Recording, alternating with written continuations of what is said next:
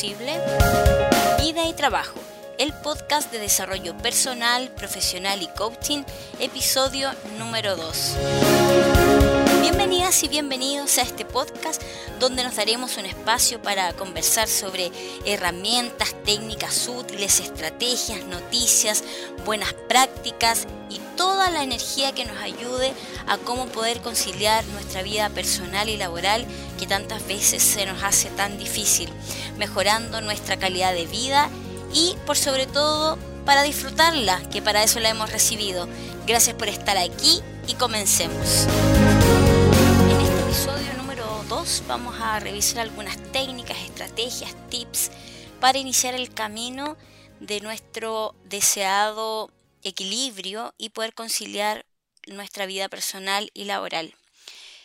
¿Ha pensado alguna vez que tener este equilibrio en estos mundos es casi imposible?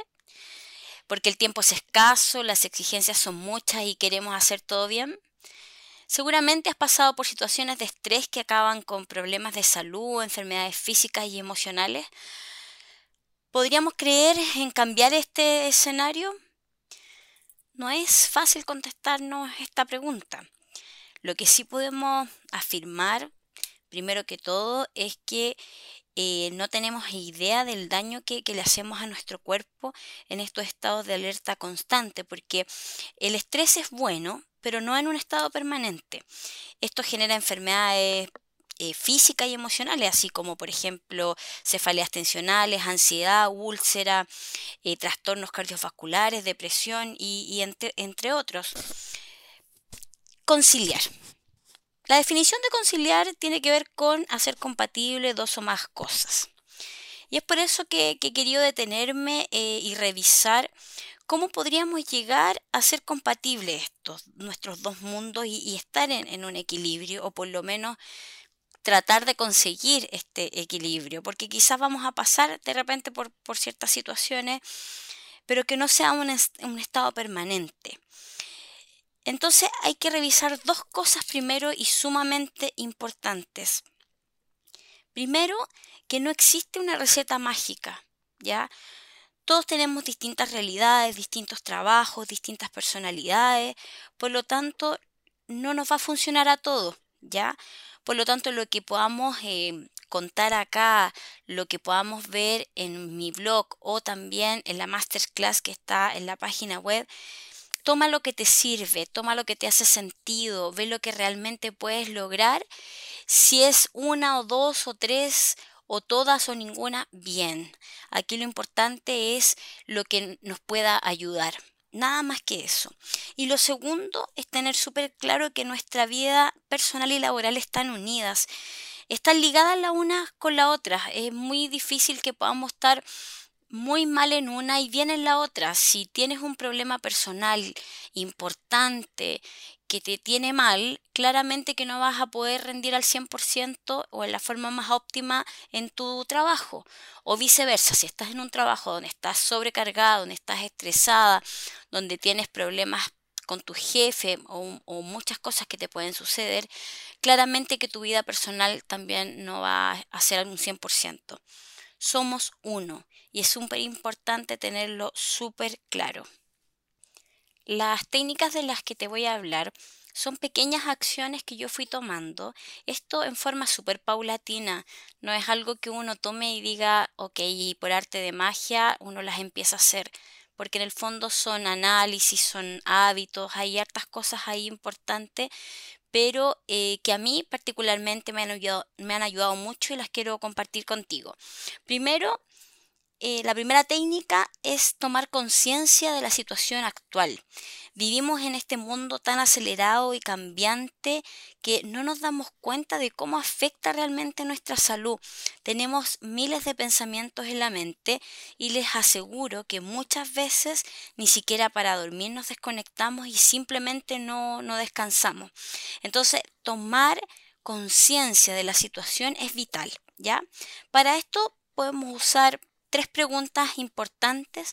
Primero es, ¿esto es una situación puntual o es extraordinario?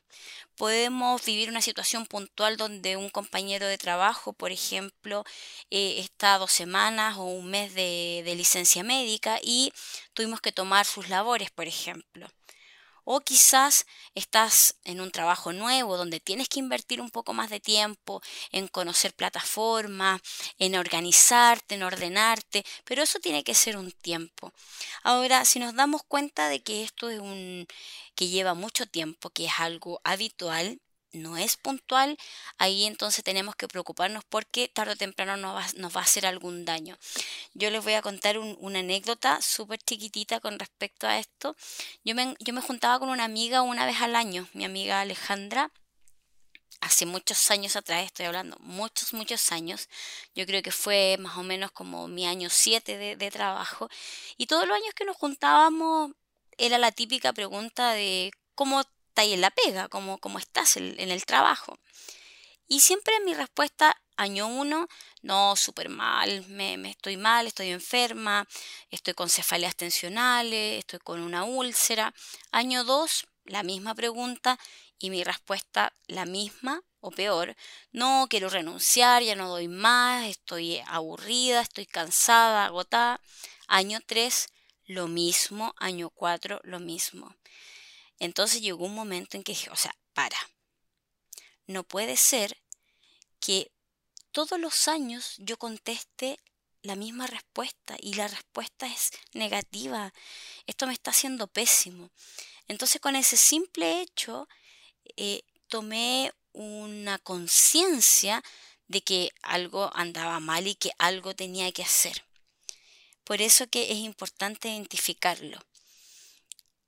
La otra pregunta es relacionado con la primera, es que si tú sientes que no es algo extraordinario, bueno, ¿cuánto tiempo llevas en esto? ¿Cuánto tiempo llevo con este ritmo? Y tú tienes que analizar un mes, dos meses, un año, cinco años, entonces análisis. Y la pregunta tres, si te hace feliz cómo vivo el día a día, lo pregunto porque hay muchas personas y me incluyo que les encanta hacer miles de cosas. A mí me encanta hacer miles de cosas, nunca estoy quieta, para los que me conocen saben. Y es súper importante esta pregunta, decir, ¿me hace feliz cómo llevo mi día a día? Si te hace feliz cómo la llevas, maravilloso, súper. Pero si empieza a haber algo que te incomoda, ahí hay una alerta hay una alerta de, que algo pueda estar pasando y que no termine en una situación más compleja que puede ser un estado de estrés y eso traducido en alguna enfermedad que donde vas a tener que ir al médico, donde vas a tener que tener un tratamiento, donde puedes tener quizás licencias médicas, donde no te sientas bien, obviamente. Por lo tanto, estas preguntas son vitales para ver si estamos dispuestos a realizar estos pequeños cambios, eh, para orientar un poquito mejor hacia qué es lo que quiero, qué es lo que quiero o cómo quiero vivir mi vida. La técnica número dos son dos conceptos fundamentales que tenemos que manejar e internalizar. Primero, realista y segundo, flexible. Ser realista es darnos cuenta que el día tiene 24 horas. Y aunque querríamos que fueran 30 o 40, lo más probable es que vamos a seguir con tareas pendientes y cosas sin hacer. Por lo tanto, tenemos que entender que esa cantidad de horas que tenemos son limitadas, que tenemos que descansar lo suficiente. Para algunos pueden ser 7 u 8 horas o 6, cada uno se conoce eh, para lograr el descanso necesario y que podáis estar activo al otro día bien. Por lo tanto, nos quedan 16 y para eso tenemos que trabajar, trasladarnos, atender a nuestra familia en, todos los ámbitos. Tenemos que tener vida social, vida académica para los que nos gustan, las responsabilidades de la casa.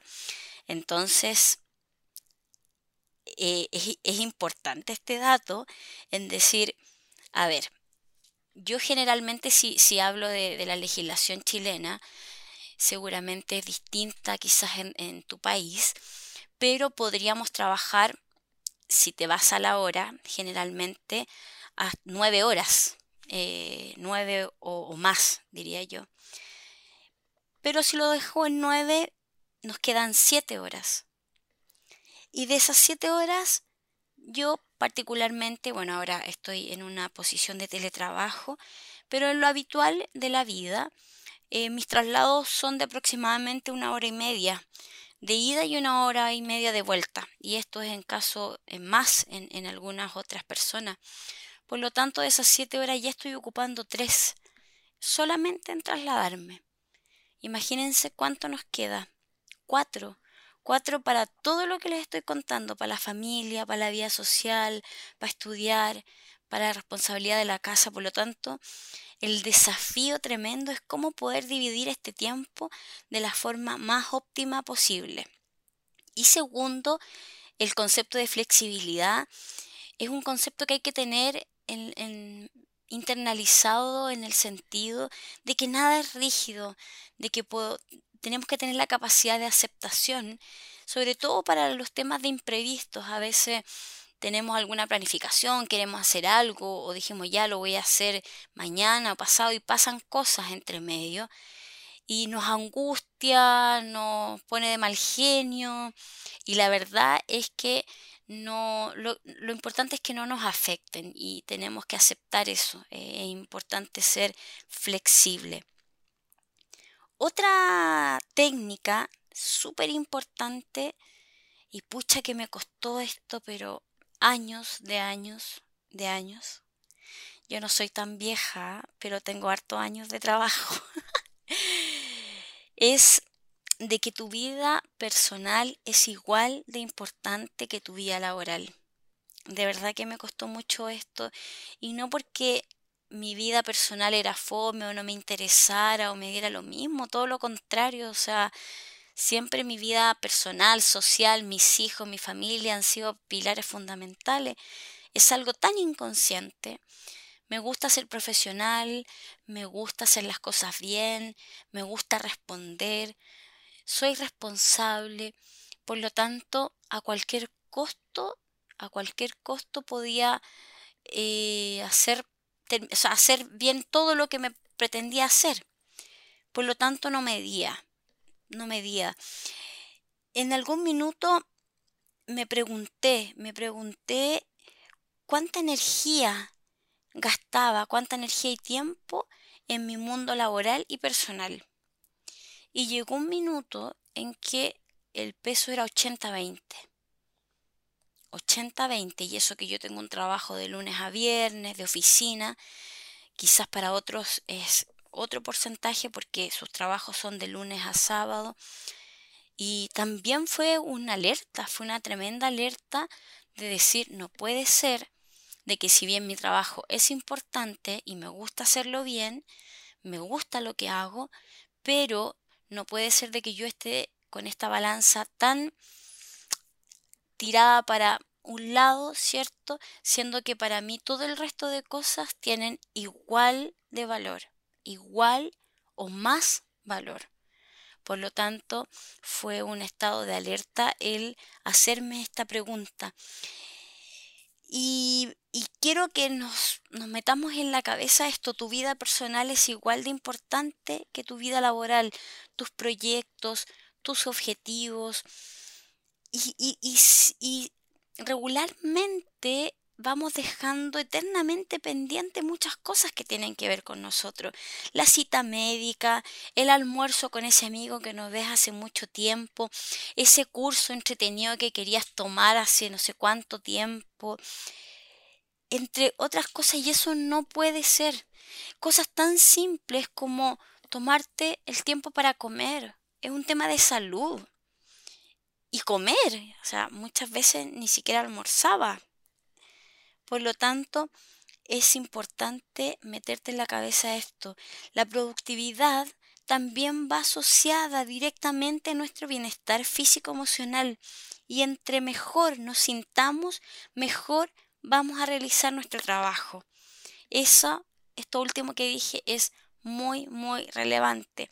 Así que te invito a analizarlo y que podamos preguntarnos esto. O sea, cuánta energía gasto y cuánto tiempo en mi mundo laboral y personal.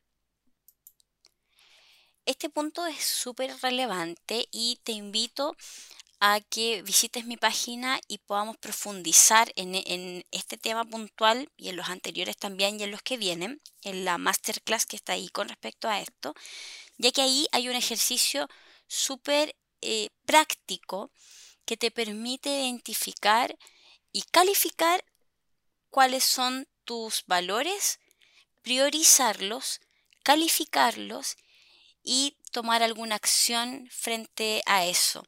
Porque muchas veces nos damos cuenta de que nuestra calificación o como el nivel que lo vivenciamos es muy pequeña o muy poca. Entonces también eso es un estado de alerta en decir, para mí es súper importante estudiar, por ejemplo. Y la verdad es que si yo pienso en cómo vivo, a qué nivel vivo, y si lo vivo a un nivel muy bajo, no estaría bien. O a lo mejor con respecto a mi vida social, a mis amigos. Para mí es súper importante ese valor, pero la verdad es que no lo estoy vivenciando nada. Entonces ahí podemos encontrar un ejercicio súper bueno y súper práctico que nos va a ayudar a analizar este punto y a poder visualizar de una manera escrita a qué nivel estoy yo vivenciando mis valores, lo que es importante para mí. Hay que ser súper honesto porque aquí no hay juicios, no hay juicios para nada, todo lo contrario, sino que es una mirada de esperanza absolutamente en, en cambiar las cosas de una manera positiva. Nada más que eso, no hay juicios. Así que te invito a, a Consciente y Consentido para que puedas profundizar en este tema y, y en general en todos, ¿ah? pero aquí este ejercicio que está ahí es muy, muy potente y muy bueno. Por hoy lo vamos a dejar hasta aquí, si no se nos va a alargar mucho. Eh, pero lo vamos a englobar esta primera parte como eh, un tema súper interno, súper personal, de preguntas que, nosotros mismos tenemos que responder en forma honesta. Así que vamos a hacer un resumen para que, para que refresquemos y no nos olvidemos. Uno, tomar conciencia de la situación en que nos encontramos. Dos, eh, conceptos súper importantes a tener en consideración, realista y flexible. Tres, mentalizar que tu vida personal es igual de importante que la laboral. Y cuatro, los valores que son importantes para ti. En el próximo episodio vamos a ir ya un poco más a lo concreto, cosas que podemos ir haciendo que nos van a ayudar eh, para poder ir acercándonos eh, a este equilibrio deseado que queremos. Así que eh, los espero en el próximo episodio. Les doy las gracias por estar aquí. Los invito a suscribirse y a visitar mi página web conscienteyconsentido.com. Si te ha gustado este episodio, compártelo con alguien que le pueda servir, que, tú sepas que, que, pueda tomar esto o parte de esto y lo va a ayudar. Acompáñame y nos encontramos en el próximo episodio donde vamos a hacer la segunda parte y final de este gran, gran tema y este gran desafío que es poder conciliar nuestra vida laboral y personal. Que tengan un excelente día, una excelente semana, un abrazo y hasta pronto.